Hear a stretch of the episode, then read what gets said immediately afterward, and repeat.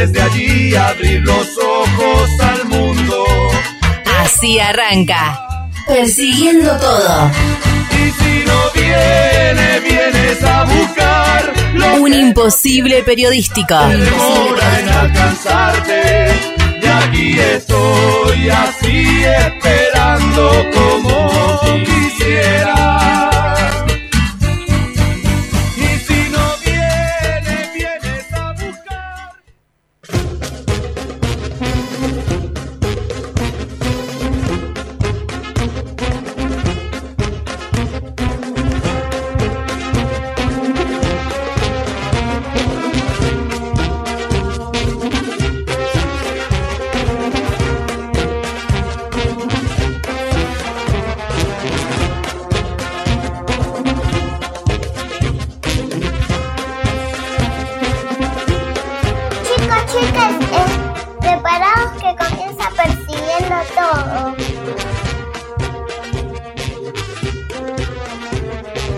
Buenas tardes, queridos, queridas, querides, amigos, amigas y amigues. De esta manera, de esta forma, arranca una nueva edición de Persiguiendo Todo, un imposible periodístico. Hoy un día fresco, con lluvia, te traemos información, entrevistas, buena onda y obviamente la posibilidad que tenés siempre de interactuar con nosotros en arroba Persiguiendo Todo. Mi nombre es Fernando Martínez y hasta las 20 los vamos a estar acompañando aquí en La Madriguera. Y cuando digo los vamos a estar acompañando, utilizo la primera persona del plural porque estoy acompañado del señor Tare Tarecito y espero que hables a este ritmo y a este nivel. Nada de down, nada de abajo, sino bien arriba. Pues es un día hermoso, ¿no? Y eh, vale aclarar, saludamos hoy nuevamente luego de sus vacaciones en Miami.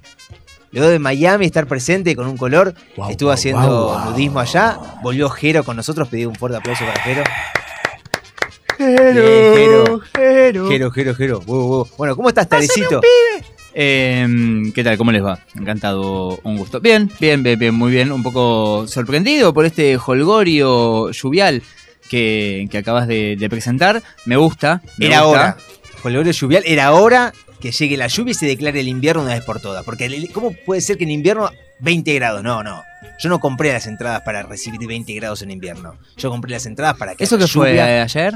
Haya- exactamente. Ayer. Lluvia, Bien. frío, dolor, castigo, introspección, más dolor, más castigo. Sí, eh, eh, estás describiendo el invierno. Sí, Exactamente. está muy bien. Lo sombrío. Exactamente, lo tenebroso. Totalmente. Igual lo, eh, lo banco, no me, no me cabe el frío, pero banco, banco este día de lluvia, sobre todo porque, bueno, aproveché para, para lavar el auto.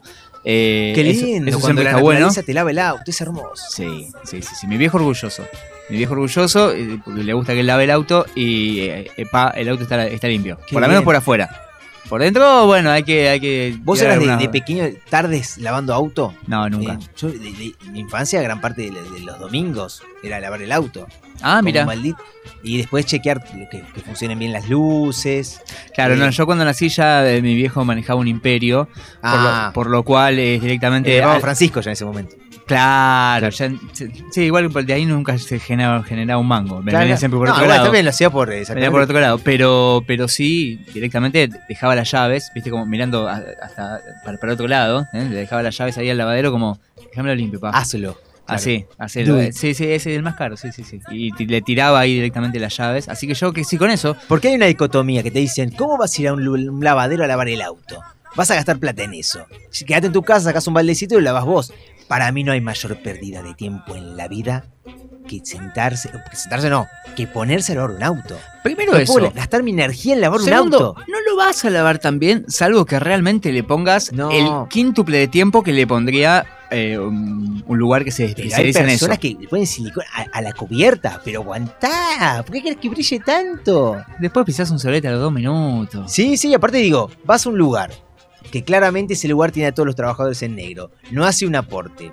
Vas Claro. y le decís, bueno, no sé, poné que te digan 700 pesos. Eh, qué caro. Bueno, 300, sabiendo que dejas a esas personas están trabajando sin su fuente de alimentos con tal de vos lavar el auto más barato. ¿Qué más lindo eso? Qué más lindo sentirse satisfecho con que el capitalismo te provea eso, ¿no? Totalmente, capaz no pagarle menos, sale 700, le pago 700. Ahora la propina capaz, bueno, qué sé yo, son 10, 15, 20 pesos que se reparten entre los 40. Yo a y veces está dudo- bien, le, le cambias un poco la vida a esa Yo a veces gente. dudo porque digo, yo les doy 10, 15 pesos y digo, eso claramente va por la canaleta de la droga y la prostitución. Se va la- Sí, totalmente. Se va directamente por ahí. Pero se los doy igual, se los doy igual porque yo invierto mucho más en lo mismo. Así que los bancos, perdón, estaba intentando... eh, Sí, No lo llega a percibir, pero hay una de, voz de- de- sombría. de quién estábamos? ¿Quién- Y así termina persiguiendo todo. No, bueno, mentira, mentira. No, Ese es, el fantasma, ese es el fantasma de la madriguera que siempre mencionamos. Es ese. Ese- Ahí está. ¿Está con nosotros? Para mí se hizo presente. Mírate, hay dos micrófonos apuntando directamente ¿Tiene hacia una persona que no hay. ¿Tiene nombre? ¿O lo podemos bautizar? Lo podríamos bautizar. Yo creo que lo- nos, nos tendrían que decir los chicos. O sea, Jero y Uri. Porque debe saber. Uri debe saber. Uri debe saber. Sí, Uri convive acá. Sí, sí, hay que ver qué, qué- qué vínculo tiene. Si es un vínculo amistoso o un vínculo. Para mí es conflictivo. romántico, amoroso. ¿Vos decís? ¿Vos Para decís mí se da despierta murra la cantando? noche. No, para mí se da murra directamente. Como Ghost sería. Claro, eh, ahí va, ahí va. Mirá que, mirá qué referencia tan moderna que tiraste. Así Eh, que sí, sí, quedó como. Oh, como Casper. claro, ahí está, ahí está. Claro, pero bueno, por eso, yo para mí es Sí, un, es un espíritu errante al cual hay que ponerle nombre. Bueno, ¿y ¿qué nombre te gustaría ponerle, por ejemplo? No me digas Jero, porque Jero no, ya hay no, uno. Jero no. No, no, Jero no, Jero. Es Eonic. Eh, Me gustaría, igual, antes del nombre, lo- me gustaría la profesión. Me gustaría. O sea, pero ¿qué profesión tuvo antes de exp- Claro, exactamente. A mí me ¿Operador? ¿Operador de radio? No, me ¿Vos encantaría que fuera? Poli. ¿Poli? Sí, Acá Poli. sabes que se puede. Te traigo los cazafantasmas enseguida, ¿sabes qué? ¡Afuera! Vamos a realizar un, pequeño toletole, viejo. Algo. Hay sí, que ver. Sí, sí. Vos decís que era poli. Vos ya tenemos la profesión, policía. ¿De cuál? ¿De la montada? Eso que le gusta meter palo, viste, que les encanta. No, acá no dicen que policía no. Bueno, hay que ver, ya Ni por ahí lo provincia va ni de capital. percibiendo. Muy bien, muy bien. Me, me gustó, me gustó. Por ahí lo va percibiendo y Eh, su policía no. ¿Qué otro oficio puede llegar a ser? Otro oficio, eh, claramente podría haber, pudo haber sido algún albañil que la quedó acá en la, en la construcción.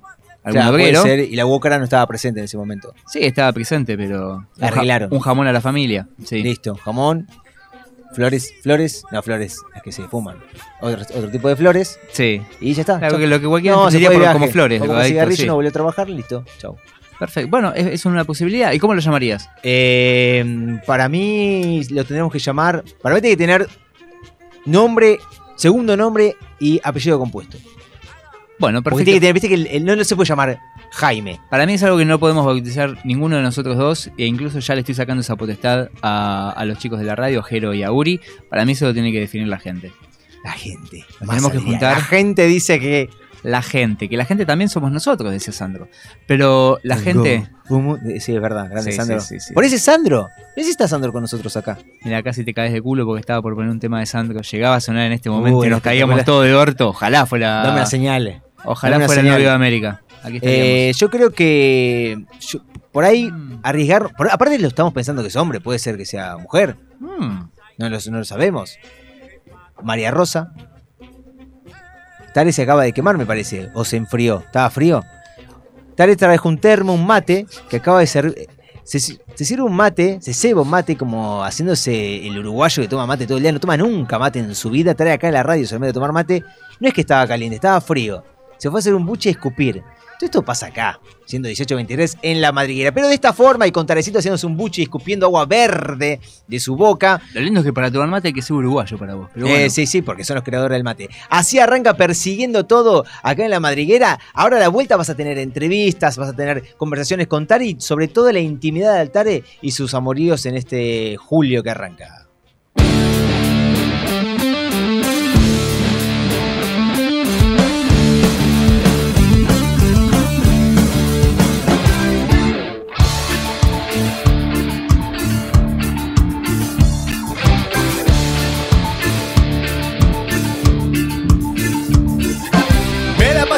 Escuchando porquería, esa que pasan siempre en la radio. ¿Cuándo será el momento que se pongan las pilas y ensucien un poquito el ya? Sigo esperando una respuesta, aunque sea algo viejo del 70 o también de los 80. Hay mucha gente que le gusta el heavy metal y no paran de mover su larga cabellera y cabecean con los porritos. Aguante el reto. ACDC, Rush, Tibet, Les Zeppelin y Purple Barra, Leña Metallica, Bajanera, Iron Maiden, Rage de Machine. ACDC, Rush, Tibet, Les Zeppelin y Purple Barra, Leña Metallica, Bajanera, Iron Maiden, Rage de Machine. ACDC,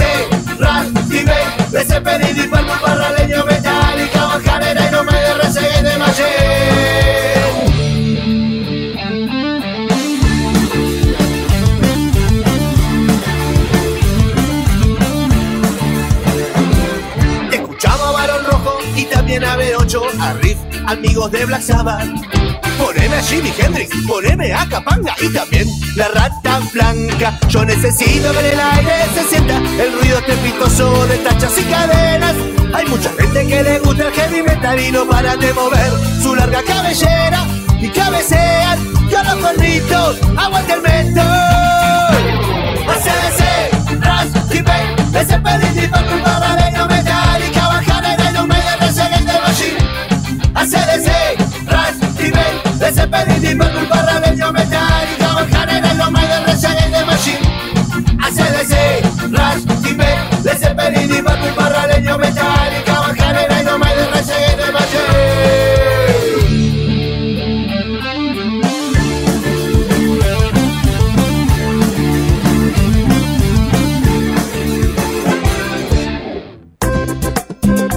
Estás escuchando Persiguiendo Todo, un imposible periodístico.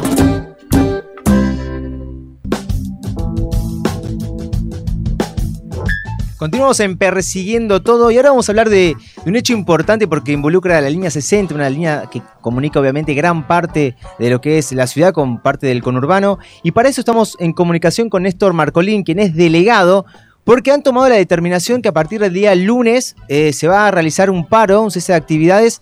¿Por qué, Néstor? ¿Cómo estás? Fernando y Leandro te saludamos. ¿Cómo te va Fernando? ¿Cómo andas Leandro? ¿Cómo andan ustedes? Bien, nosotros, bueno, contanos acerca de por qué esta medida de fuerza que lleva a parar por tiempo indeterminado, que esto es lo que lo más sobresaliente, el, el hecho de, de, trabajar en el día a día. Bueno, nada, de, a nosotros nos pesa mucho tener que hacer una medida de fuerza eh, y comunicarle esto a los pasajeros. La, lo estamos comunicando con, con, bastante antelación para que los pasajeros sepan y que el lunes saben que no van a tener eh, la línea 60 para para poder manejarse con ella, ¿no? Eso por un lado. Por el otro, eh, ya desde el 19, en realidad hace tres meses vienen despidiendo sí. varios compañeros activistas. Iba a haber elecciones en la línea 60 y la empresa, varios posibles candidatos los empezó a despedir. Eh, hicimos una elección interna, que es la forma que tenemos los trabajadores de la línea 60 de, de armar la, la lista de delegados. En esa elección interna eh, despiden a uno de los candidatos, está claro, hicimos la presentación en el gremio, el gremio manda la, el telegrama a la empresa y la empresa despide a un trabajador que ya era candidato a delegado, ¿me explico? Sí. Eh, esto el día 19 de mayo, te, te, te digo la fecha para que entiendas. Claro, que viene de hace tiempo este reclamo, no viene de... Exactamente. Claro, claro. Eh, nosotros con toda la buena voluntad hacemos la denuncia en el ministerio esperando que alguien del ministerio se ilumine y nos pueda dar alguna respuesta y lo mismo en la justicia.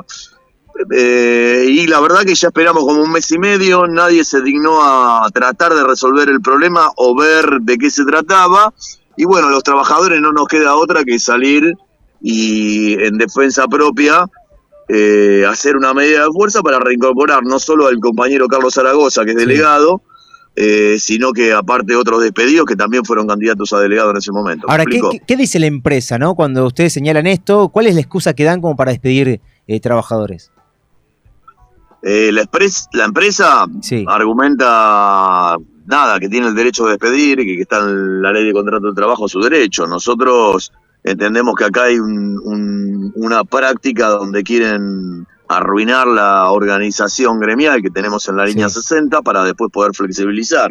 Flexibilizar para cambiarle las condiciones de trabajo a los, a los trabajadores de la línea 60 que tenemos determinados beneficios como el cierre de libreta, este eh, la forma de liquidación, liquidación de las vacaciones, la forma que se liquida el salario de los compañeros de técnica. Bueno, un montón de cuestiones que tenemos en la línea 60 que la empresa quiere flexibilizar. Y después lo otro que quiere hacer la empresa, en realidad, cuando vamos, cada vez que vamos a una mesa de negociación con el ministerio, se sientan a, a reclamarle subsidios, como que no le alcanza la plata y reclaman subsidios. Sí.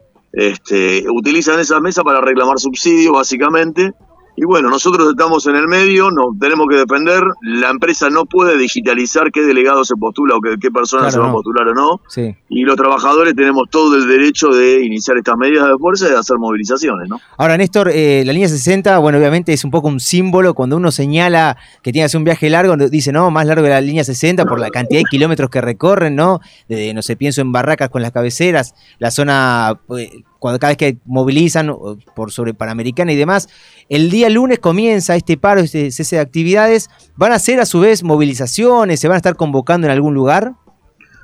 Sí, nosotros los trabajadores van a ir todos a la cabecera porque va a ser un paro activo, esto no va a ser Sí. un, un- un paro donde nos quedemos en nuestras casas. Y sí, seguramente haremos alguna movilización, lo definimos después de la asamblea, pero no, no descartamos nada, digo. Claro. Eh, la realidad que nosotros, digo, de paciencia, nadie nos puede hablar de paciencia porque después de un mes y medio eh, de hacer, de informar a los organismos oficiales y que los organismos oficiales se hagan los desentendidos, y no solo que se hacen los desentendidos, particularmente yo entiendo como que parecen, parecen empleados de las empresas de transporte, estos tipos. Sí. Este, entonces, bueno, eh, los trabajadores, ya te explico, vamos a iniciar con esta medida por paro por tiempo indeterminado. Y, aparte, a hacer per- perdón, que el hecho de anunciarlo ahora, hay un margen de 48 horas donde existe una mínima posibilidad que esto se resuelva previo al lunes. No sé, en esta, hoy o por hoy han salido en diferentes medios. eh, ¿Hay posibilidad o alguien se comunicó por parte de la empresa con ustedes para acercar partes?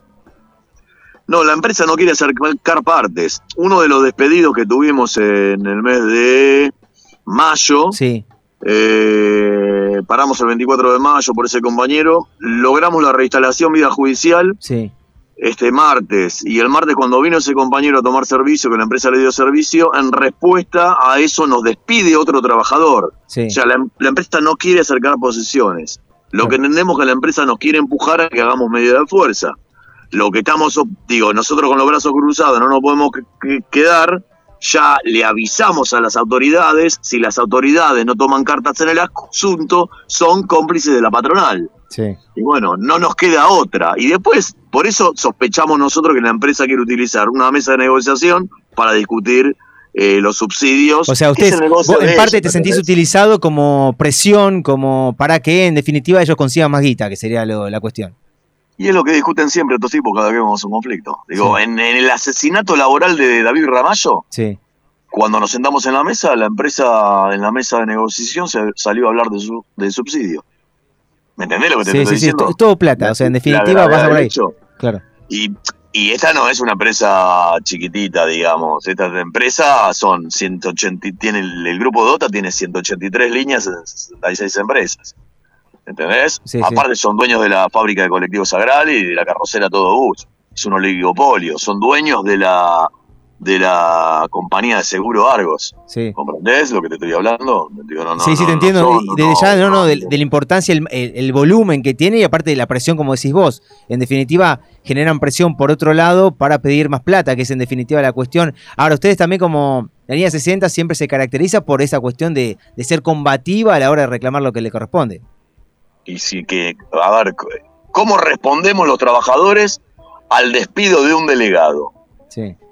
¿Me entendés? está enmarcado en que no se podría despedir un delegado y cuestión que... Aparte, pero estos tipos son impunes, hacen lo que quieren. Y cuando vos decís son diciendo. impunes, eh, no sé, ¿hay otro ente estatal que debería mediar?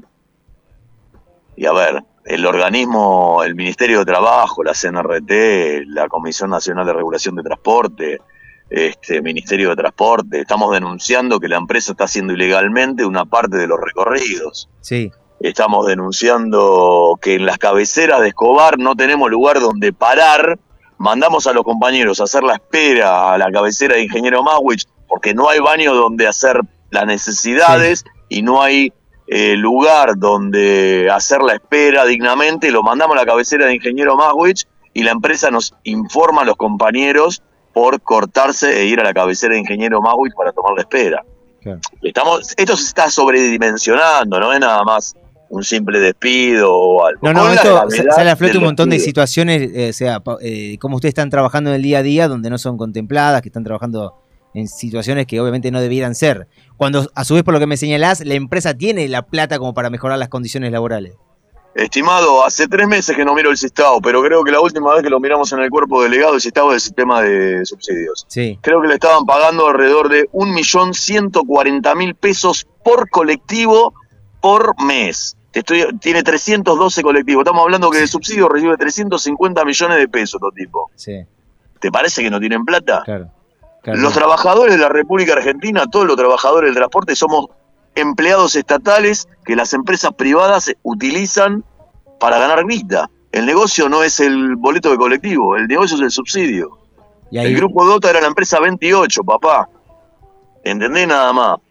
Tiene 183 líneas, 66 empresas. ¿Me entendés lo que te estoy diciendo? Sí, sí, es un monstruo que, como decís vos, que en este caso también, eh, por ahí es, por lo que puedo ya entender, es, tir- eh, generan este, este contexto para que ustedes también salgan, obviamente, a reclamar lo que, lo que les corresponde, pero ellos aprovechan esa situación para seguir sacando más subsidios o tener también esa presión para encontrarse con, con, bueno, con la parte del Estado que ellos consideran. Pero bueno, como decís vos, es un negocio que les- a ellos al menos les cierra por todos lados. A ellos les cierra por todos lados. Nosotros estamos en el medio, los trabajadores de la 60 vamos a seguir reclamando nuestros derechos, vamos a seguir reclamando todo lo que nos corresponde, porque estos tienen plata suficiente para hacerlo.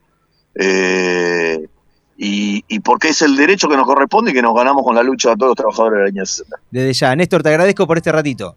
Nada, te mando un abrazo. gracias. Abrazo grande. Así pasó Néstor Marcolín, quien es delegado de la línea 60. A partir del día lunes, por tiempo indeterminado, van a parar por el despido de un compañero delegado.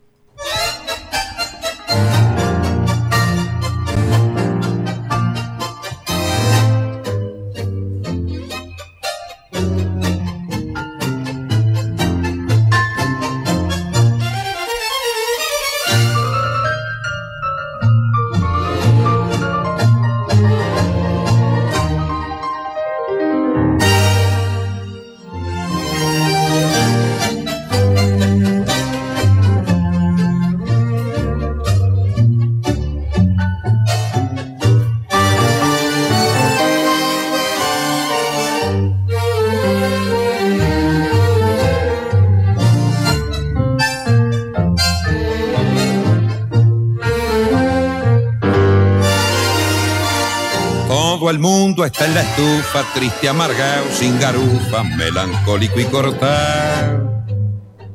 Se acabaron los robustos y hasta yo quedaba gusto, cuatro kilos se bajar. Todo el mundo anda de asalto y el puchero está tan alto que hay que usar el trampolín. Si habrá crisis, bronca y hambre, que el que compra un poco de fiambre, hoy se morfa hasta el violino y se vive de prepo y se duerme apurado. Y la barba hasta Cristo será han afeitado.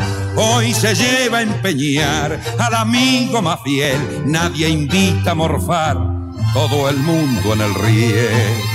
Al mundo le falta un tornillo, que venga un mecánico a ver si lo puede arreglar.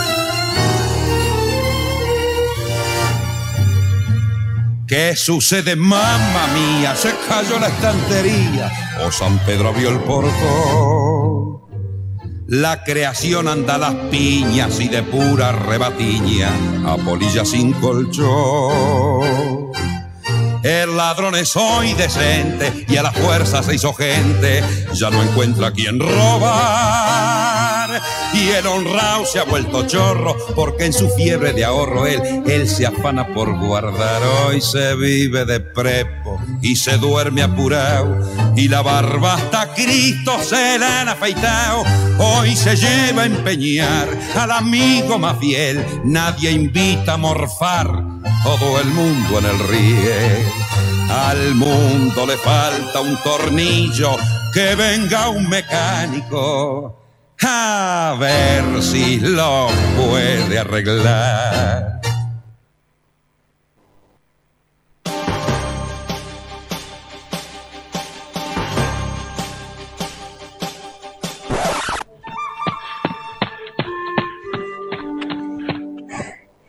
Estuvimos persiguiendo los hoyos de la semana. Flash, persiguiendo. Ya está, trabajen ustedes ahora, loco. Ay, no hay más. Pasamos un pucho.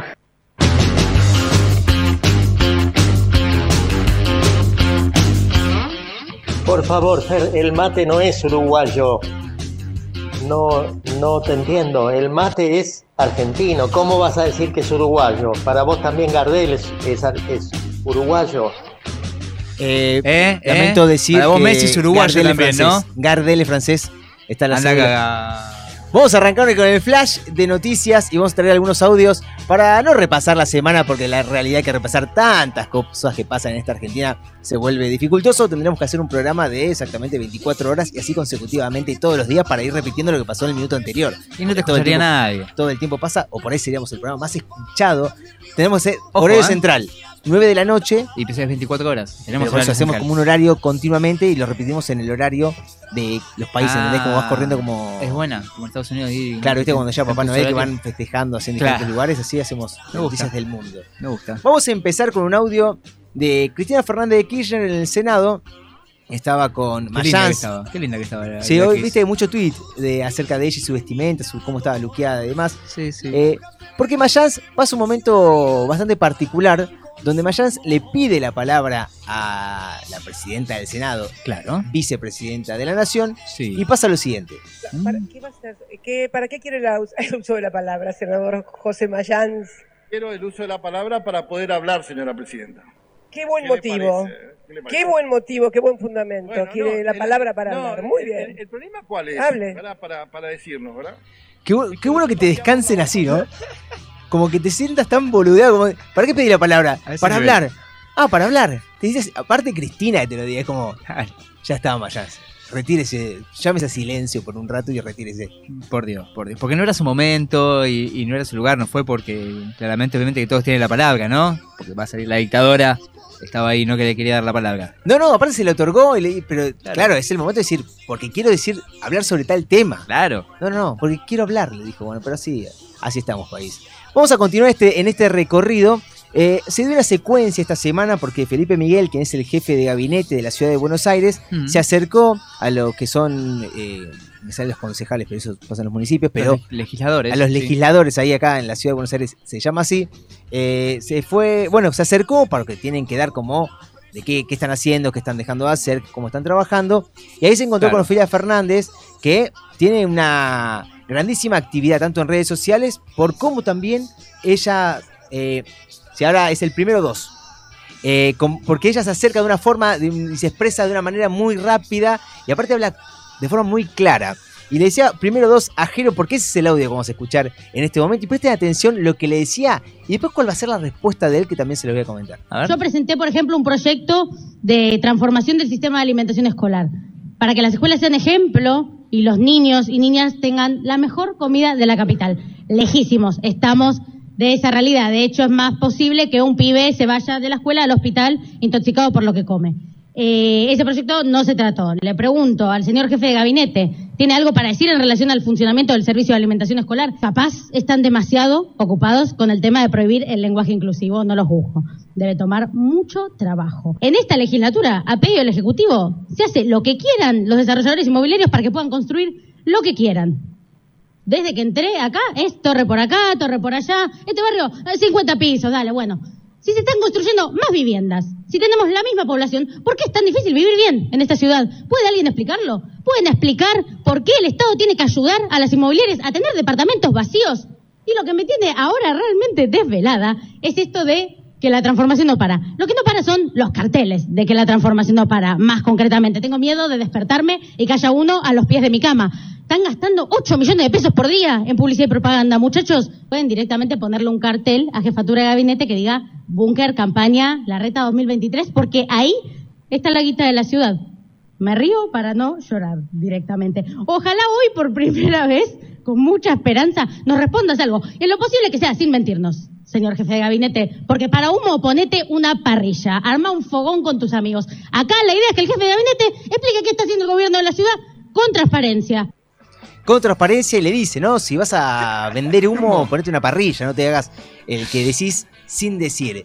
Y esto es algo que no, bueno, no se lo vamos a atribuir esa capacidad solamente a Felipe Miguel, pero muchos políticos y políticas tienen eso, ¿no? De que hablan, hablan, hablan, hablan y no dicen Absol- absolutamente nada. La ambigüedad, ¿no? Exactamente, sí, pero hasta periodísticamente te rellena, ¿viste? Porque vos vas. Sirve, te- claro. Te des el testimonio y te dice, bueno, no sé, te dicen un montón de cosas y al final, ¿qué te llevaste de eso? Absolutamente nada. Eh, Ofelia arranca comentando que ella presentó un proyecto donde tienen que tratar la alimentación en las escuelas, que es una gran falencia, no solo eh, en la ciudad de Buenos Aires, sino se, se extiende también al conurbano bonaerense, provincia. En muchos lugares hay, hay problemas porque, ¿qué se les da? O un pebete de jamón y queso, que es el único alimento que por ahí muchos chicos reciben Claro. en la escuela.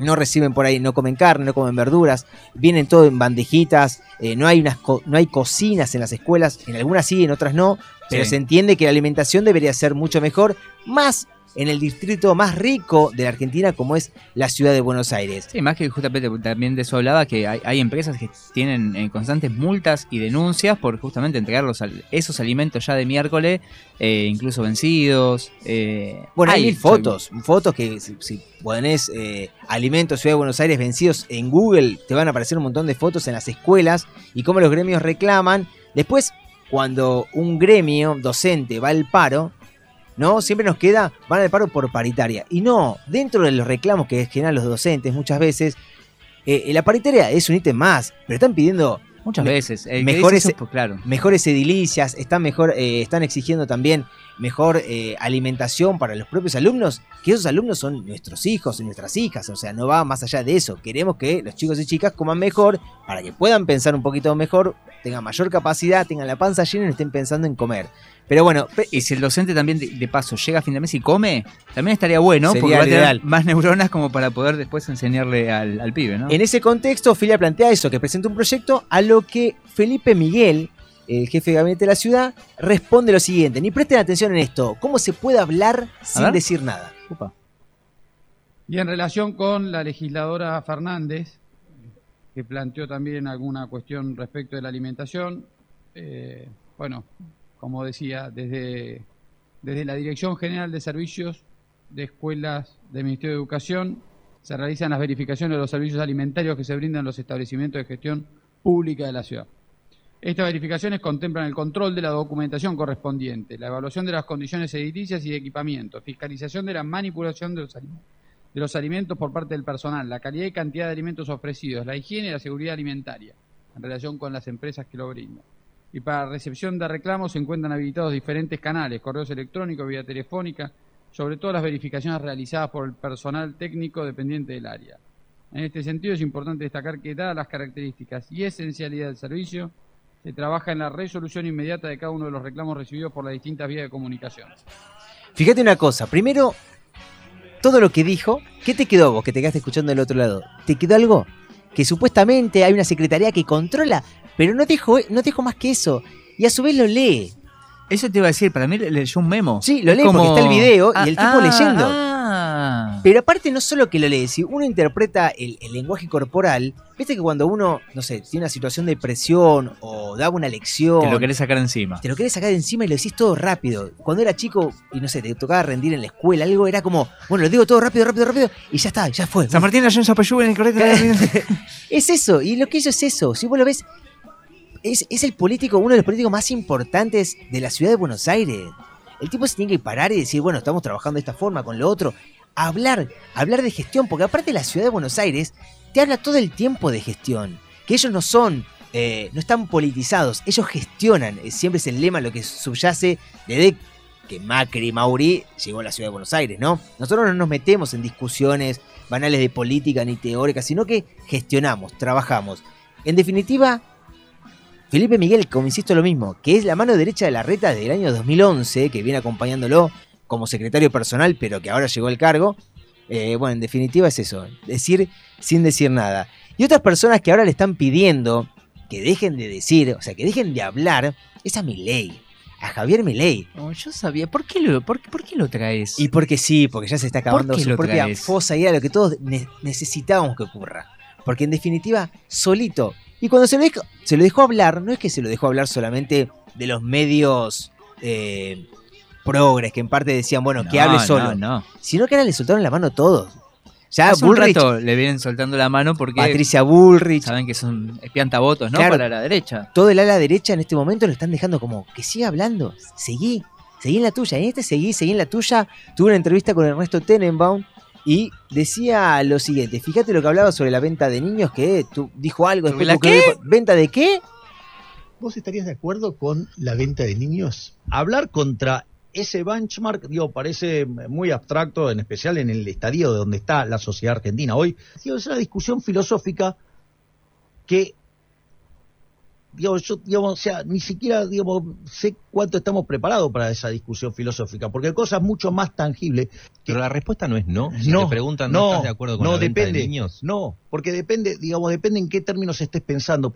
Tiene que ver con lo que decidió la sociedad y cómo la sociedad piensa determinadas cosas y, de- y determina esas reglas de juego. La mayoría de las personas que yo conozco, y si vos estarías de acuerdo con, con legalizar el- la venta de niños, te diría no. No, me parece un espanto. Yo Ya, te lo pregunto yo, a vos, digo, a ver, yo, yo no, digamos, si yo tuviera un hijo no lo vendería. O sea, pero ¿y si otro quisiera...? pero de vuelta, y digo, si no es la sociedad la que estoy discutiendo, no es la sociedad O la sea, que estoy viste cuando él dice, no es la sociedad que estamos discutiendo, claro, él plantea como si existiese otro paradigma, eh, es que estaría todo bien vender y comprar niños y niñas y niñes. Yo, Acá- lo- yo hablo en otro multiverso. claro, es Marvel Es como- llevado a, a Milei, que tiene casco de superhéroe igual. Como Pero señor, como- además está en televisión, la respuesta es no. Claro. ¿Qué es tan difícil? No, no. Pero hay algo que el, el político cuando ya es político, eh, porque viste que él dice no ser de la casta, digo, pero cuando, ya está. cuando es político rato. es como en un momento, ya dejan de decir lo que pensás, para en un momento decir, bueno, yo quiero ganar una elección. Claro. Como Carlos Saúl, ¿no? Si decía todo lo que iba a pasar, no nadie me votaba. Bueno, Totalmente. acá, loco, si vos pensás, ahí falta un asesor, viste que más latón, que era, es un economista también de derecha, que trabajó con Milei, en un momento le dijo como, también ahora me digo que se separó porque ya está, no lo puedo sostener más. Basta, Milei, cállate. Pero por, para, por mi lado, por mi mirada un poco más de izquierda, sí sostengo de que seguía hablando Milei porque no te va a votar ni tu hermana, que bueno, es la que lo viene bancando tanto tiempo. Eh, A, la a uno hermana que es que en este último tiempo, en esta última semana, los que están saliendo de- del PRO a salir a hablar, porque la interna no está solamente en el frente de todos con Cristina y Alberto ahí discutiendo, sino que hay una interna muy importante en lo que es Cambiemos, en esa ala Patricia Bullrich, Macri contra la reta. Eh, no, ahí está también Vidal, que no sabemos dónde va a participar, dónde va a jugar. Hay mucho Pe- cacique, ¿no?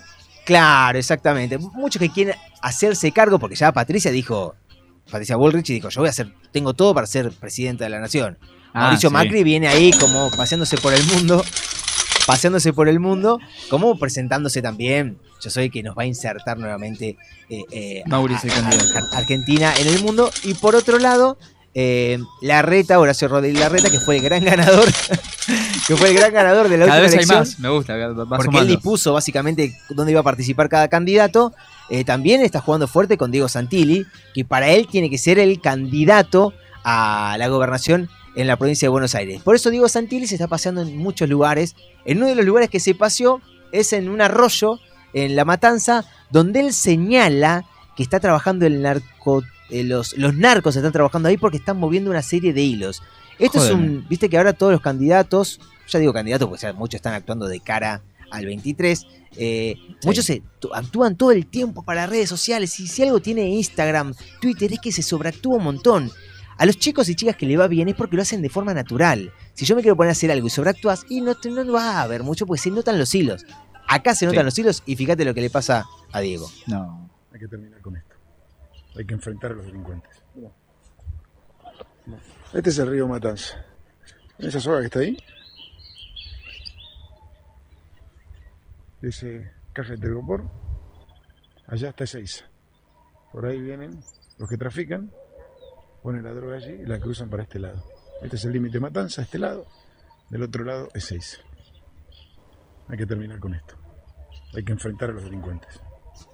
Hay que enfrentar a los delincuentes, pero están en Nordelta los delincuentes. Re Yo no loco quiero- ese chabón. que- yo no quiero decir que tampoco vamos a, a- Hay barrios que están pasándola muy, muy mal, porque la verdad, con- con cómo se ha metido el tema de la droga en los diferentes barrios, ya hay familias que, que, bueno, son los, los más chicos son cooptados y demás, y realmente no podemos tampoco minimizar lo que sucede. Pero cuando él hablar de los delincuentes y es un arroyo donde cruzan un hilito, una caja de telgopor, porque ahí meterían eh, las bolsitas, ya sea o de marihuana o de cocaína, para que otros vendan. ¿Pensás que ahí realmente está el narcotráfico, Santilli? Estamos hablando del arroyo Matanza, chiques. Ahí a lo sumo sí hay consumidores, hay gente a la, a la que Sí. llega. Ahora no están, no es ahí eh, eh, por donde pasa ni la soga que tiró de 5 metros, que un, un charquito que uno lo pasa saltando, es una zanja. No, no, es un Es una zanja es- grande. Es paupérrimo y eso es lo que, bueno, es, eso es lo que Es tristemente... como cuando hacen el operativo, ¿viste? Y te muestran, decomisamos dos porros. Sí, Eh, y la planta, y van con la planta. Sí, exactamente. Ah, bueno, claro. está lleno de eso, de ese tipo de operativos. Y para cerrar este flash de noticias, continuamos ¿ya? con Diego Santilli. ¿Sabes por qué? ¿Por qué? Porque Diego Santilli Oh. estaba, en un, estaba en un programa de tele, que me parece que era 24, y tuvo, y lo cruzaron con el padre de la víctima de eh, el chofer de camiones que venía transitando Sí. y le arrojaron una piedra, tres personas, lo terminan, muere en el lugar. Entonces, Lo termina en ese- matando, sí. Por eso, en, en ese, en ese preciso momento, en esa conversación que están teniendo, Diego Santilli hace una aseveración y el padre de la víctima del camionero Sí. termina cruzándolo porque se notaba mucho. Esto es lo que nos está destrozando, nos está desintegrando como país, nos estamos desintegrando como país de esta manera. Entonces, eh, y el ejemplo viene de arriba hacia abajo y de abajo hacia arriba. ¿eh? Si de arriba hacia abajo vos te ves pelear un presidente con una vicepresidenta y hacia abajo se pelea todo el mundo, termina Hola, hola, desorden hola, que tenemos. hola, ¿Qué, Diego? No quiero, no, o sea, no, no quiero que politice, o sea, si me quiero ayudar, no politice nada, no, no meta el gobierno. Yo quiero, lo único que quiero que, que haya justicia. Eso es lo que vos decís, me chupa, perdóname te hablo así, me chupa tres huevos. Es así, Yo pero... quiero que los responsables que estaban ahí vayan presos. Los que lo mataron. Es lo único que quiero, pero claro, eh, lo otro, eh, si vos querés hacer política de esto, No, no, me no, no, interesa. yo digo, esto se podría bueno, pero lo que estás hablando es eso, y no me interesa. Si me quieren ayudar, como dijiste vos, me querés, Sí. ¿en qué te podemos ayudar? Es en eso. Santilli me chupa tres huevos, dijo, y eso es lo que nos tienes que quedar. Con las disculpas de, de la palabra. pero- ¡Acabala, carajo! ¡Cerra el pico de una vez! Exactamente. Y Tarecito, ¿sabes qué te pido? Lo siguiente, te hago una consulta. ¿Hace frío? Estoy lejos de casa. ¿Está lindo para un cafecito o al menos para empezar a conocer al- acerca del mundo del café? A la vuelta te prometo una nota con un barista. ¿Te gusta? Uy, por favor, tenemos cafecito para quedar la calmatecito. Quédate entonces, quédate que a la ¿Le vuelta. puedo meter un poco? Sí, de- sí, metele, metele, metele. Estás escuchando Persiguiendo Todo, un imposible periodístico.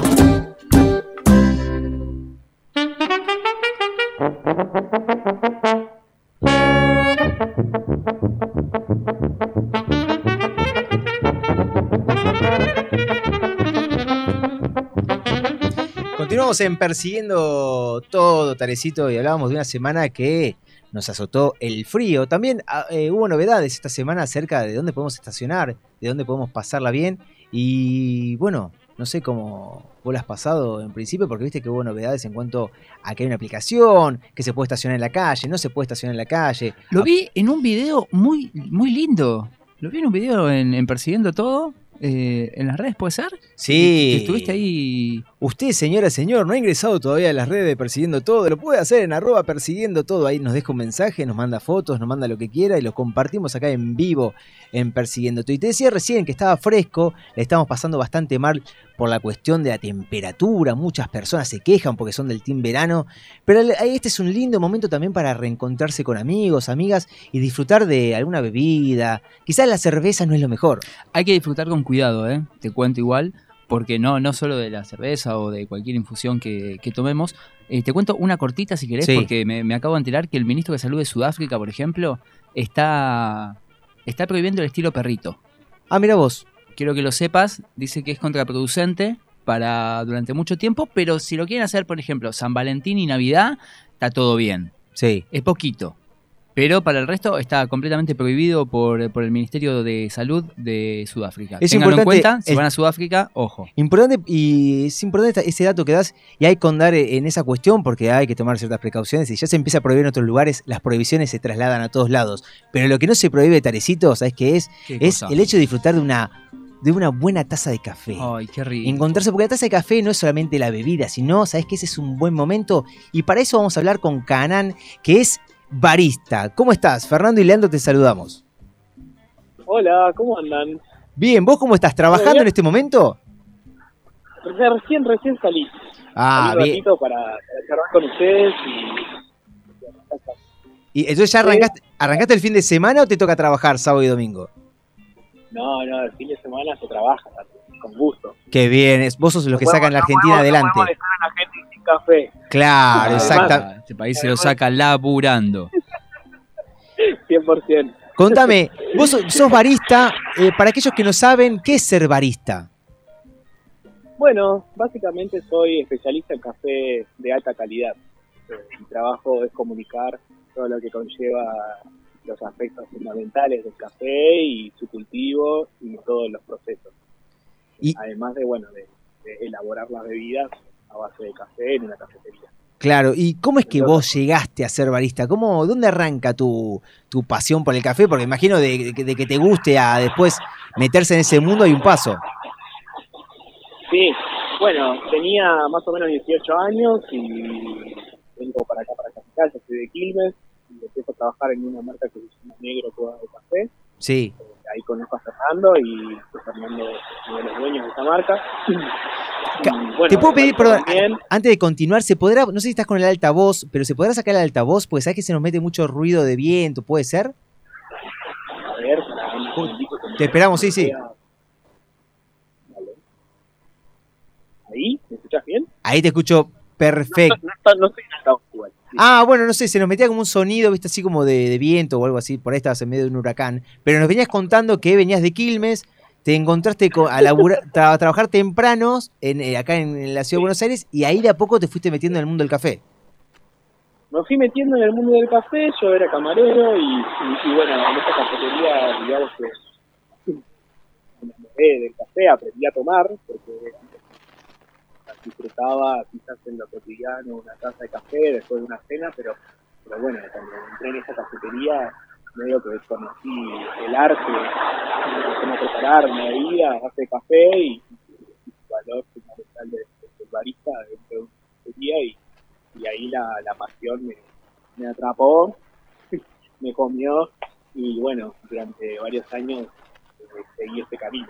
Sí, ese camino. Ahora, vamos a hablar, porque vos sos un, un tipo que conoce acerca del café y estas cuestiones. Eh, si vos nos, nos tenés que dar consejos acerca del café, eh, ¿qué, qué nos dirías a una persona que por ahí, por ahí, personas que toman, viste, ese café batido, que no sé si es café, viste, que compran un, un- una- un frasco, lo mezclan con agua caliente y a eso le llaman Claro, café. el No sé si- Nescadolca, esas cosas. Claro, no sé si eso es café o no, pero ¿qué nos recomendás vos? Y mira, yo recomiendo que, bueno, que, qué sé yo, una cosa de café, viste, cambia el, momento, básicamente. Pero bueno, después hay, que instruirse un poco para, saber qué, es lo que tomamos, porque hay que, hay que tener en cuenta que lo que nosotros buscamos el café es cafeína, y es un componente que que, hay que también aprender a cuidar, ya que la cafeína, bueno, es muy importante en nuestra, en nuestra diariedad. Entonces, bueno, es muy importante saber qué tipo de cafeína consumimos, ¿no? Claro, y eso cuando vos preparás un café ahí en Os Café, que es un lugar muy lindo, que queda por, no sé si era, no sé si es Palermo, ¿cómo qué sería esa zona? Eh, ahí vos uno cuando va y toma un café, lo que pasa también con vos es que nos contás qué nos está sirviendo. Claro, 100%. El café de especialidad es una parte de todo lo que sería lo cultivo del café. Es una sección bastante complicada. Vos está acá en, en, Belgrano y ya hace rato de que viene también generando cultura en base a lo que es el consumo de café. Y bueno, siempre que tengo la oportunidad de charlar con algún cliente, le cuento un poco de qué servimos, cómo lo servimos.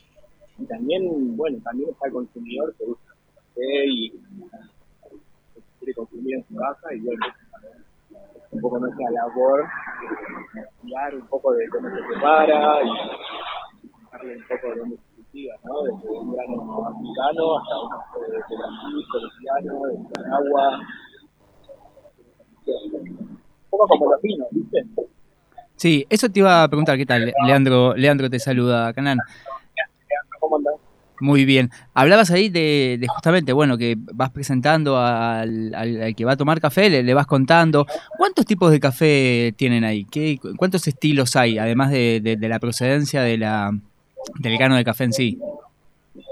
Bueno, en esta cafetería contamos con dos formas de preparación que son bastante populares. Una es la preparación en la máquina de expreso, que es lo que digamos saca más rápido, ¿no? Y también en base al expreso, que es la bebida como los italianos, Sí. para otras bebidas de la carta. También tenemos los métodos de filtrado, que ahí ya son varios métodos.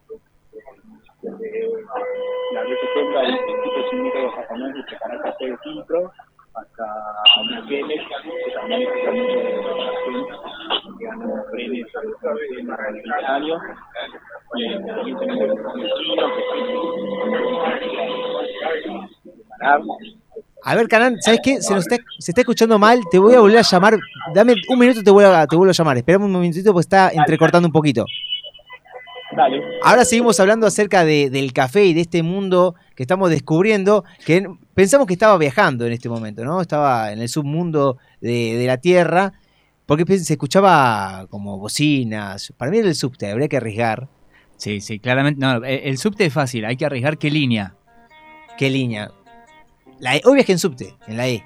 No sé si... La ubico, la ubico. la- Sí, sí, es la nuestra pareció- acá. Es- es- es, es como es el subte es un tren que va por abajo de la tierra, una cosa increíble. No, es maravilloso. Es una marav- cosa increíble. Es maravilloso. Acá se lo contás a, a todo el mundo, a, lo- a, la gente a la gente que, que- que- que viene de, de- por turismo, a los ingleses vos le mostrás, mirá, acá tenemos un subte que va por ahí, un, No, un tren no que va por abajo de la tierra. no la pueden creer. No tienen ni idea, no tienen ni idea, no, no, no saben cómo- qué es lo que puede suceder. Yo lo que noté también es que eh, hoy al viajar, mucha gente lo que va pasando es que se va cuidando con el barbijo. Que uno pensaba ya, viste, cuando dieron la, la- la- señal acá en, Ciudad de Buenos Aires, que, que no se que no se puede. Va, que si querés puedes usar barbijo o ya no. Pensé que ya todos se los iban a sacar. Sin embargo, en, en el subte o en el transporte público seguís notando que la gente se cuida y eso es importante porque si está resfriado, usa barbijo. Vamos un temite y retomamos la charla con. Cualquier temita no, mijo, cualquier ¿Cuál? temita no. Dale, dale. Tirame una en serio, dale, a ver.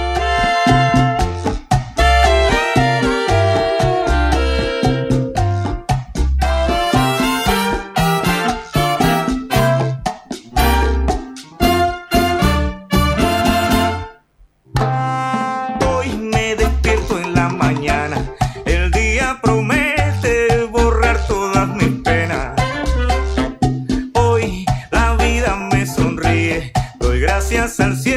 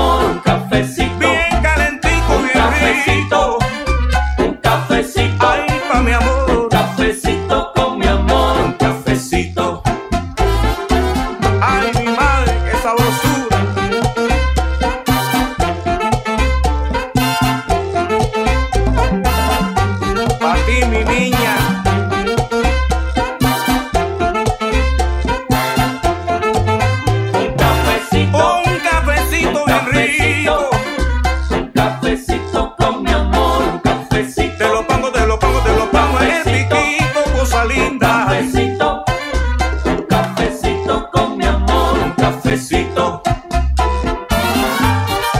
Vaya goza. Seguimos hablando del café, tenemos la posibilidad de retomar la conversación con Canán, porque se empezó a escuchar mal, problema nuestro seguramente. ¿Cómo me escuchás, Canán? Fer te está saludando. Hola, Fer, ahora se escucha bárbaro, ¿ustedes? Yo te escucho espectacular en este preciso momento. Nos alegramos porque había habido un problema ahí en la, en la comunicación que no sabemos de dónde es, es el cosmos, qui- quizás. Pero vamos a retomar una pregunta que tenía Leandro. Así volvemos a retomar la charla. Sí, eh, te, te preguntaba. Canan, el tema de cuántas, eh, cuántas especies de café, cuántos tipos de café tienen ahí. ¿Hay una carta larga o está cortado en expreso?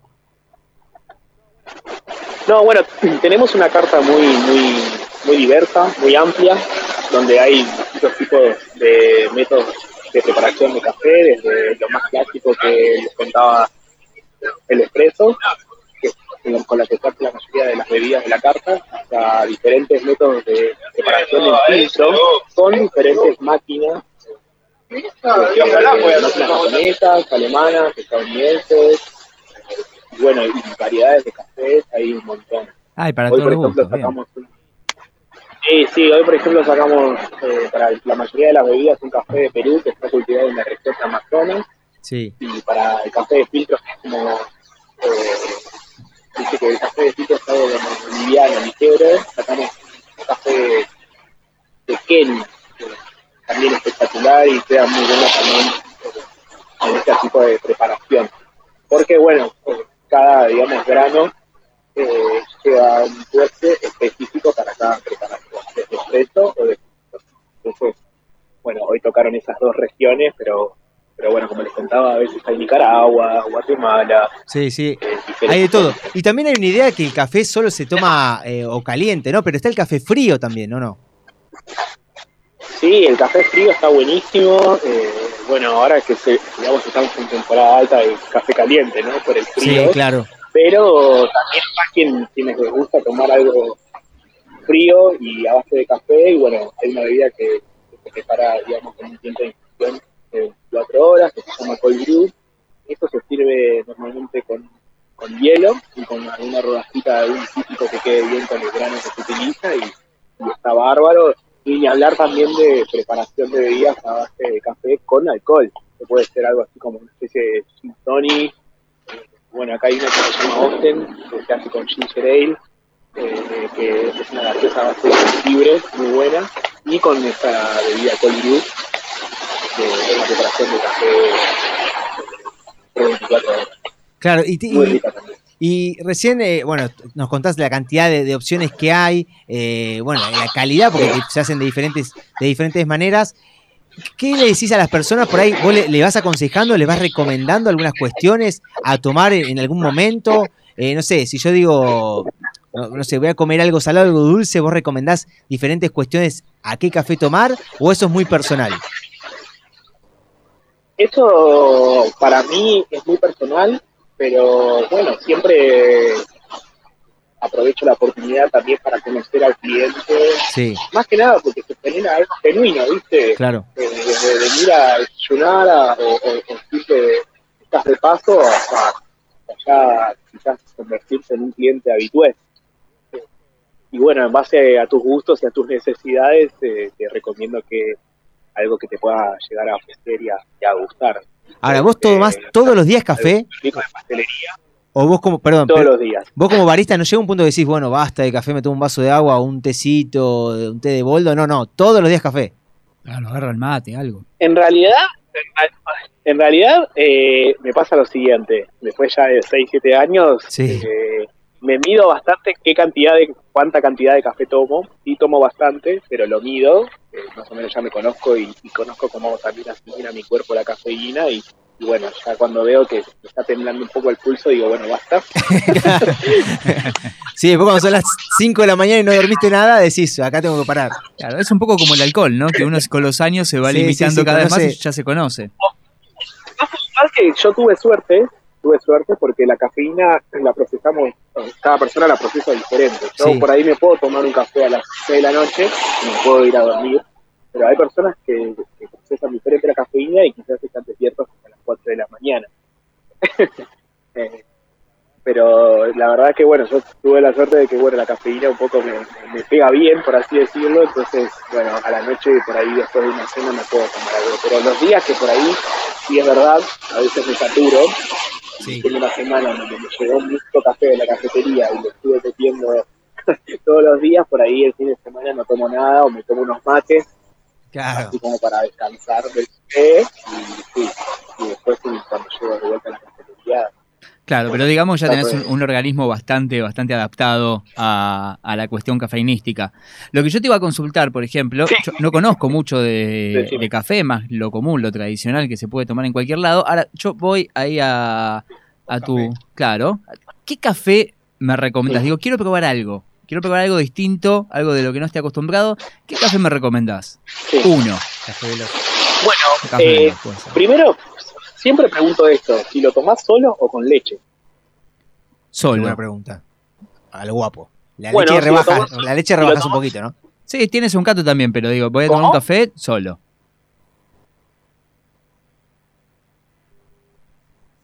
Así, así de solo. Mirá, mirá lo solo que me dejaron. Vos dijiste solo y así te Dijo, dejó así no el- se el toma el universo. café flaco, plum, me cortó de una. No, te dijo, no, pelotudes no voy a responder. Claro, claro, no estoy ¿Qué para esto, flaco. ¿Qué te pensás que soy? No, no te lo puedo creer. Claro, yo, yo hubiese respondido igual. Claro.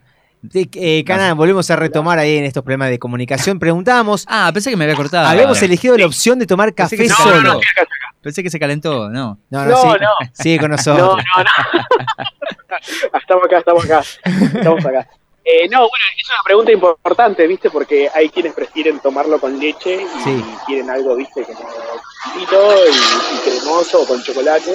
En el caso de que vos lo tomás solo, te ofrezco por ahí un espresso eh, y siempre está bueno en la cafetería eh, de especialidad probar el espresso, que es como la bebida insignia de Ah, mirá. cafetería. Sí.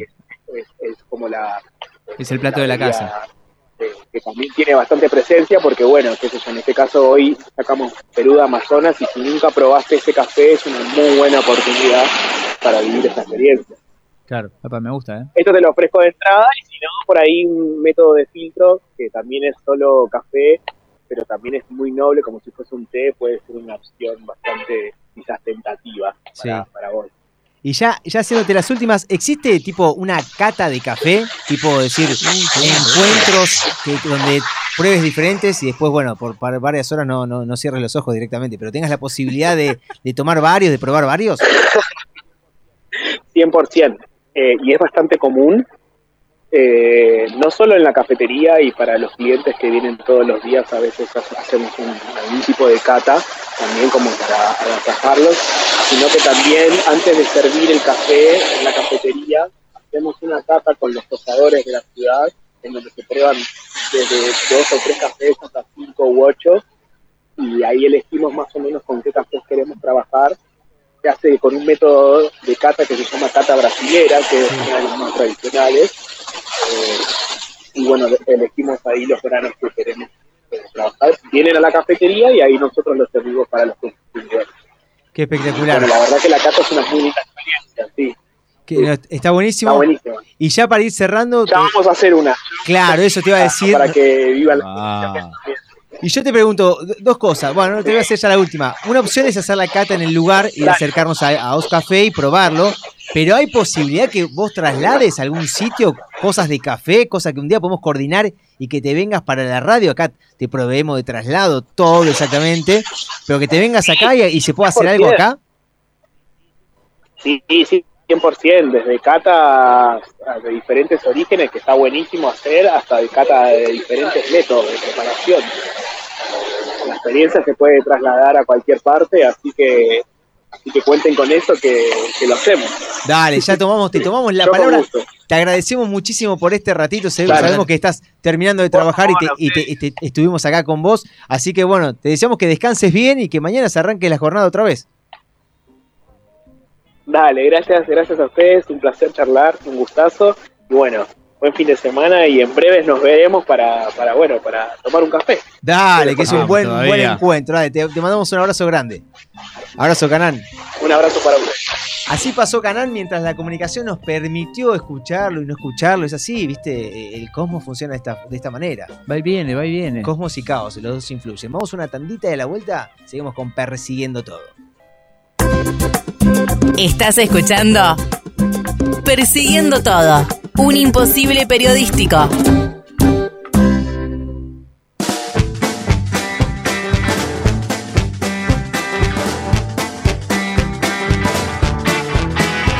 Tra- tranquilos, nos sacamos la campera, nos sentamos, nos relajamos, porque llega el momento de escuchar y pasarla bien. Un silencio atroz. Silencio de radio. Al fin te animaste a hacer un silencio. Ahora, 15 minutos de silencio para pensar, Reflexionar. Y decir qué pasó un día como hoy, por ejemplo. ¿Qué pasó un día como hoy, Tarecito? A nadie le importa y tenemos poco tiempo. No, tenés, tenés, tenés, tenés 30 segundos, dale. Así que te voy a decir, 1908, un día como hoy, 1908. 1908, ¿sí? empieza a usarse en todo el mundo ¿Qué? la señal telegráfica SOS. ¿Qué significa SOS? SOS, no tengo ni idea.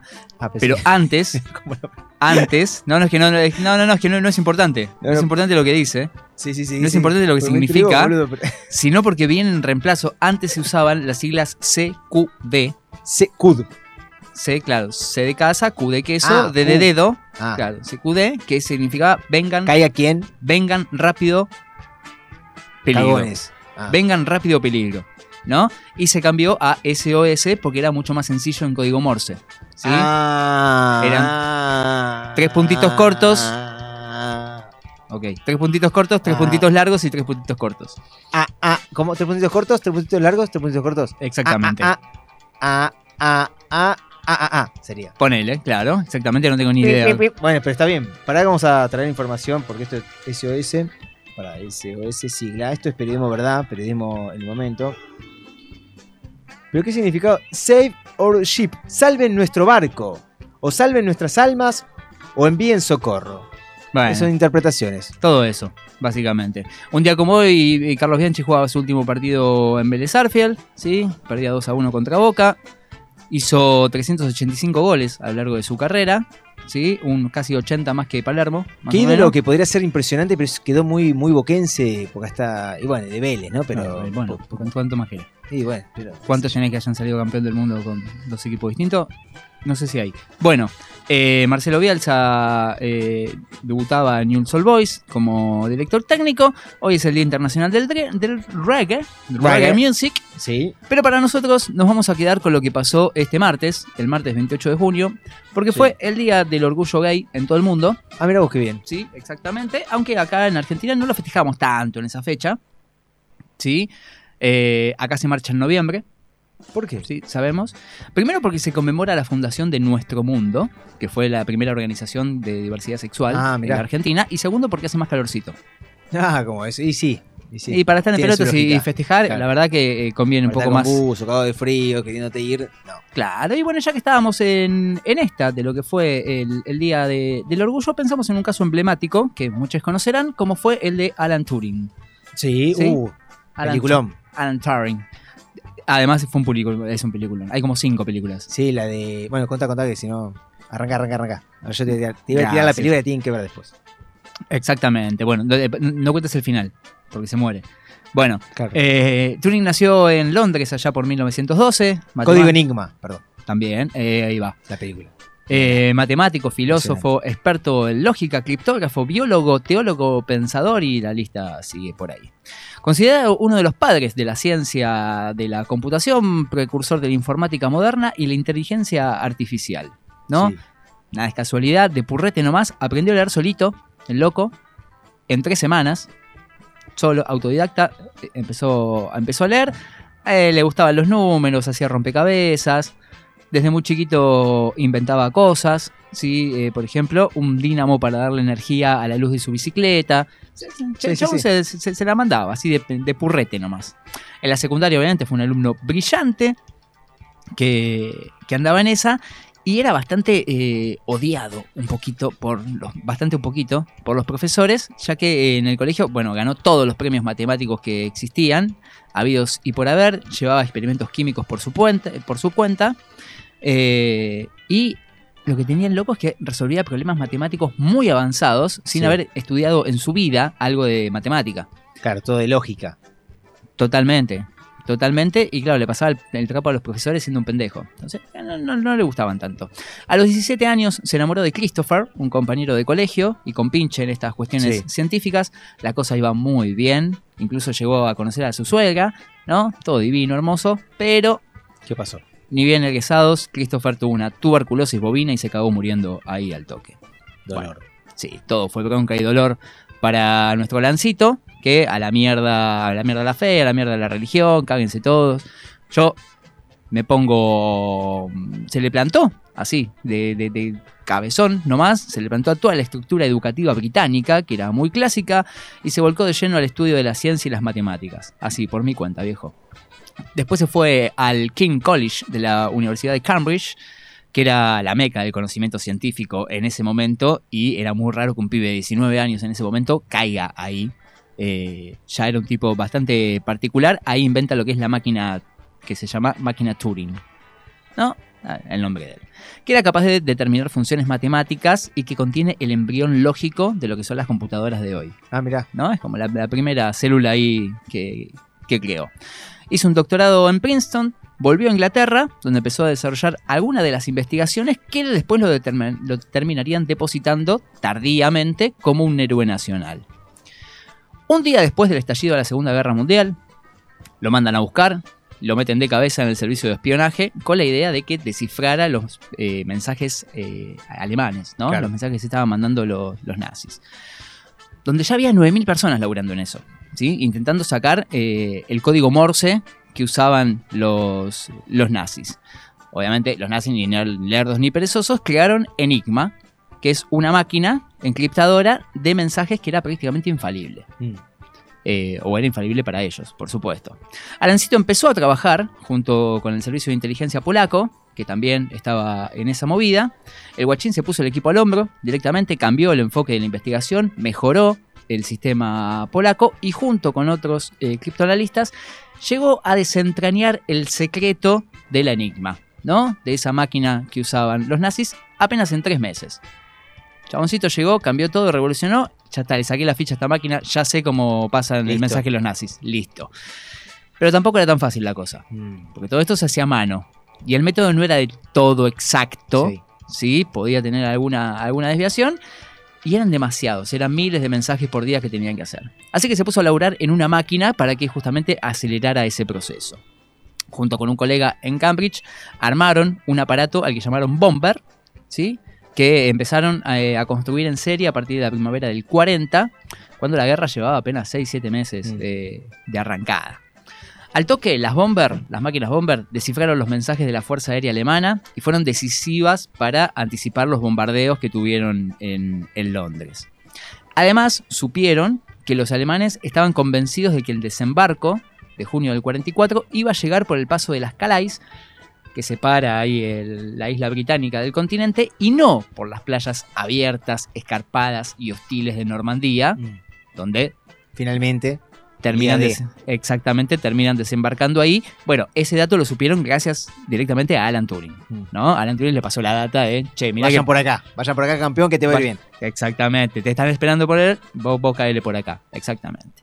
Bueno, los cálculos de hecho eh, aseguran que gracias a él, a, a Lancito, la guerra se acortó por lo menos dos años y se evitaron centenares de miles de muertes, ¿no?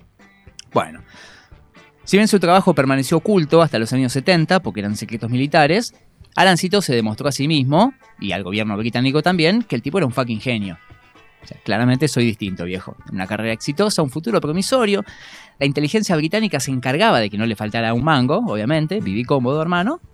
Eh, así que vivía en Londres ahí hecho un dandy. Había alcanzado la gloria el tipo. Estaba muy bien, muy cómodo, pero, pero, pero, la vida... ¿Qué pasa? Es un poco conchudita la vida a veces.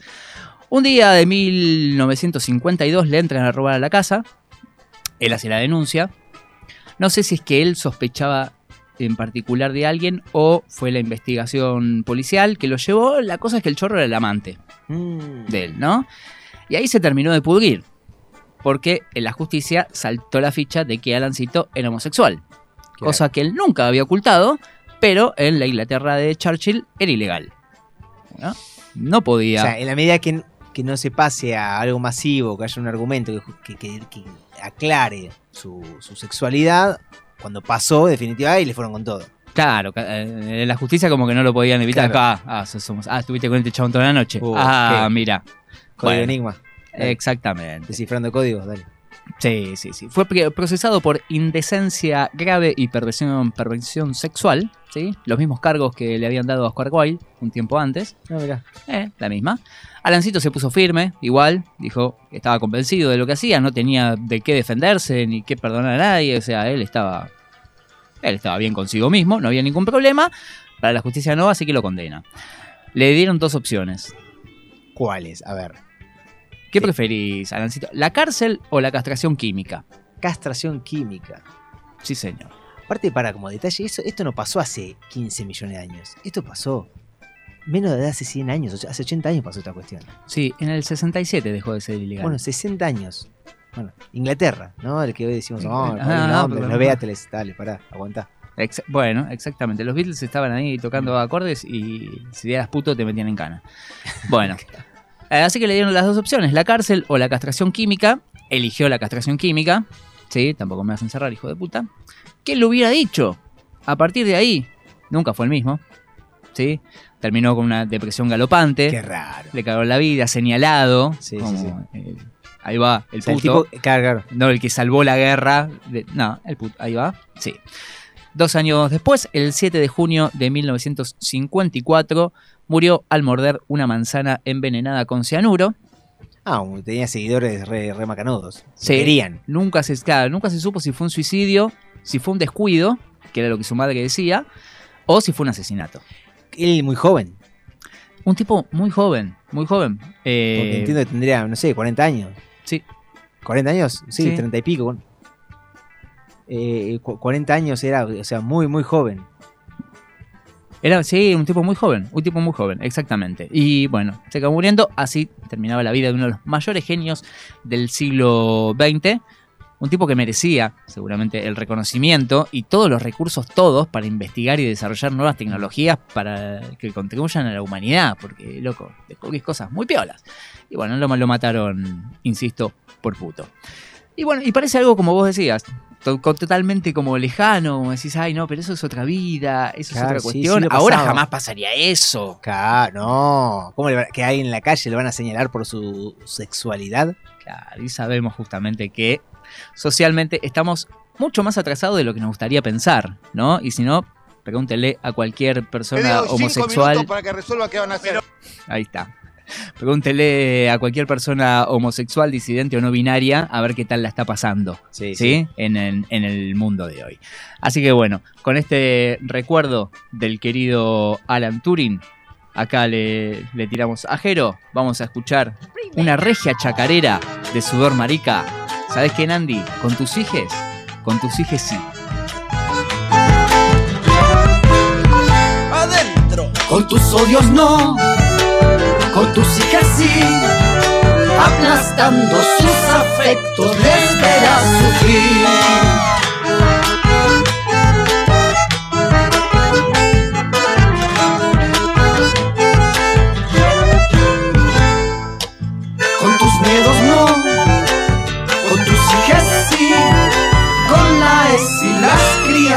Pueden decidir.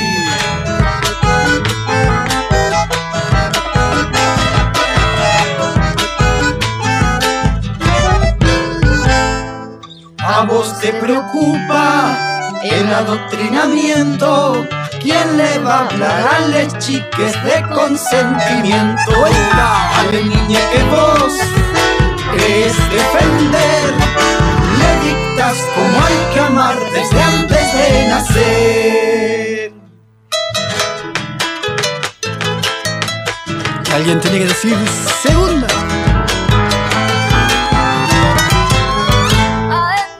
Con tus odios no, con tus hijes sí. Rosa nenas, azul nenes, no me hagan reír.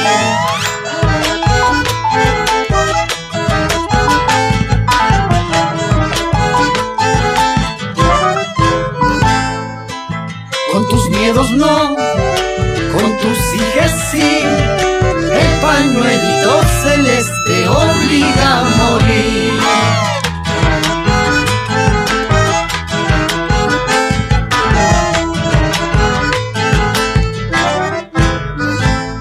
Sé que te molesta el lenguaje inclusivo, darle nombre a más deseos sí que es un abrigo. La moral tan pura que vos sostenés les condena la tristeza, ya no más lo sé.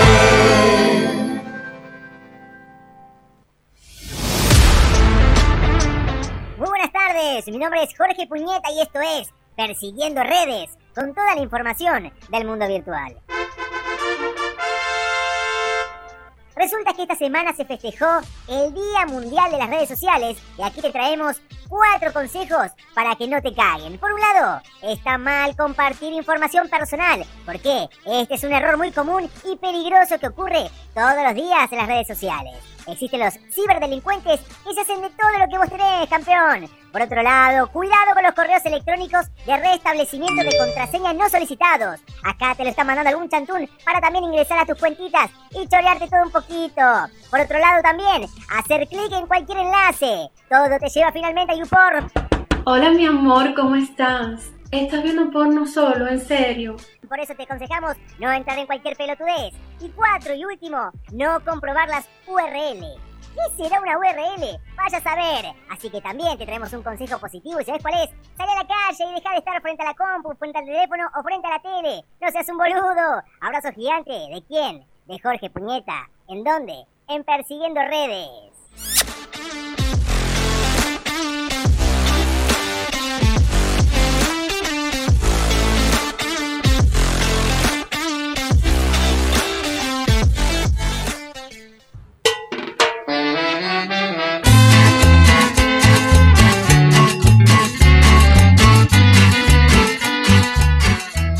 Da na na na na na. Bueno, Tarecito, hemos llegado al final de Persiguiendo Todo, siendo las 19.52 en punto. ¿Querés saludar a alguien, despedirte de alguna manera? Con afecto, con amor, con cariño, con besos, con abrazos. Le mandamos un beso grande a Fiamma, que obviamente eh, está desde el más allá cuidándonos y protegiéndonos. Las condiciones climáticas han impedido la presencia de... Física, pero está espiritual. Siempre, siempre revoloteando acá. De, de hecho, el fantasma no sé si no Fiamma, mira lo que te digo. Puede llegar a ser. Mirá- mirá decís. lo que te digo, Bueno, mirá. podemos decir Fiamma ya que está. O, Le- le o podemos decir Fiamma. Puede ser. O vos decís Eh, que se- se- su, su alma, si si es un alma, su espíritu, se, se sale de su cuerpo y llega y está acá con nosotros. Yo no descartaría nada. Yo Habría no que descartaría hablarlo. nada. Habría que hablarlo con ella. Habría que ver qué onda. Hay que traer una medium y charlar acá un poquito. A ver qué está pasando. Así que bueno, le mandamos un beso grande a Fiamma, ya que aprovechamos. Vos también, Tarecito, saludo a alguien en particular. Por supuesto, siempre saludos. ¿Te fuiste a atar o no te fuiste a atar al final? No, no, no, no, no me he ido a atar todavía, pero, pero ya, ya lo estaremos haciendo, sí, sí. Queremos esa experiencia traída acá, a contarla acá. ¿Por qué estás con una soga en este momento? De un momento a otro, porque estoy practicando. Ah, muy bien, pero tienes la mano atada a la mesa. No, ahora te voy a practicar a vos, quédate Ah. no, no, no, no. Nos vamos a quedar todo el fin de semana acá. Le mando un saludo a mi madre, un saludo a mi padre, un saludo a todos, exactamente. Que nos quieren, que nos aman, que nos escuchan, que nos repudian, que nos putean. Toda esa gente que me para en la calle para putearme, le mando un saludo grande. Aprovecho también para mandarle un saludo grande a Catita, que ya les resolvimos, se cortó, se cayó jugando. Tres Mi puntitos le tuvieron que dar en la pera. Se la recontrabancó, así que le mando un beso grande a Catita, a Camilito, a Laura y a Cris, que estamos en la casa de ella porque estamos sin agua. Nos están Y sí, su corazoncito. Nos, nos están prestando baños, así que si alguien sabe de un baño que me quiera prestar para bañarme, en cualquier momento los invado para utilizar su líquido. Así que sin más, de esta forma, de esta manera, termina una nueva edición de Persiguiendo Todo. Nos volvemos a reencontrar la semana que viene, donde si no, aquí, en la madriguera. ¿Con qué, Tarecito? ¿Con qué? Con Persiguiendo ¡Eh! Todo, una imposible periodística.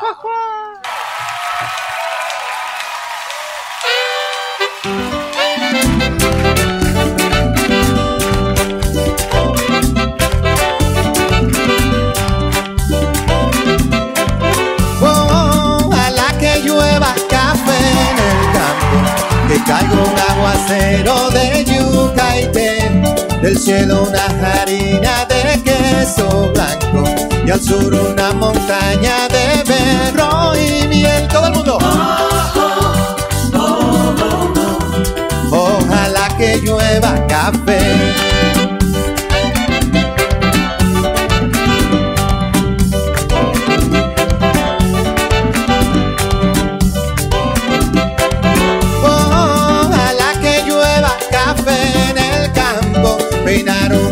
De trigo y mapuey, baja por la colina de arroz graneado y continúa el arado con tu querer.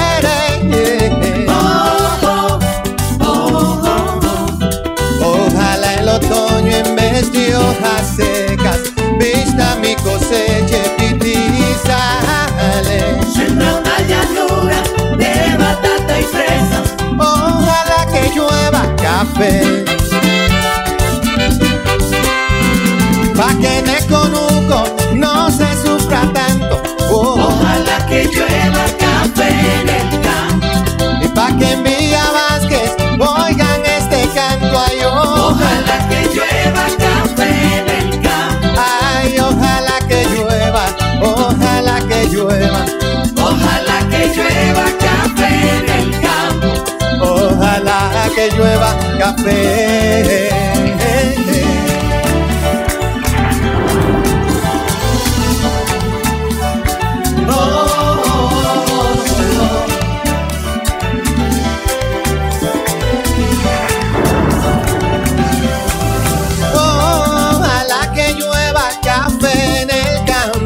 Peinaron alto cerro de trigo y mapue, baja por la colina de arroz graneado y continúa el arado con tu querer.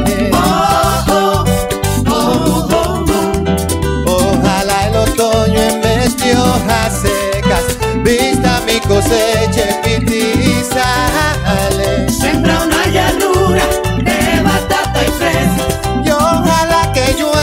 café. Pa' que en el conuco no se sufra tanto, ay hombre. Ojalá que llueva café en el campo. Pa' que en Villa Vázquez oigan este canto, ay oh. Ojalá que llueva café en el campo. Ay, ojalá que llueva, ojalá que llueva, ay hombre. Ojalá que llueva café café, oh, pa' que todos los niños canten en el campo. Ojalá que llueva café en el campo. Pa' que la romana oigan este canto, ay hombre. Ojalá que llueva café en el campo. Ay, ojalá que llueva, ojalá que llueva yo. Ojalá que llueva café en el campo. Ojalá que llueva café.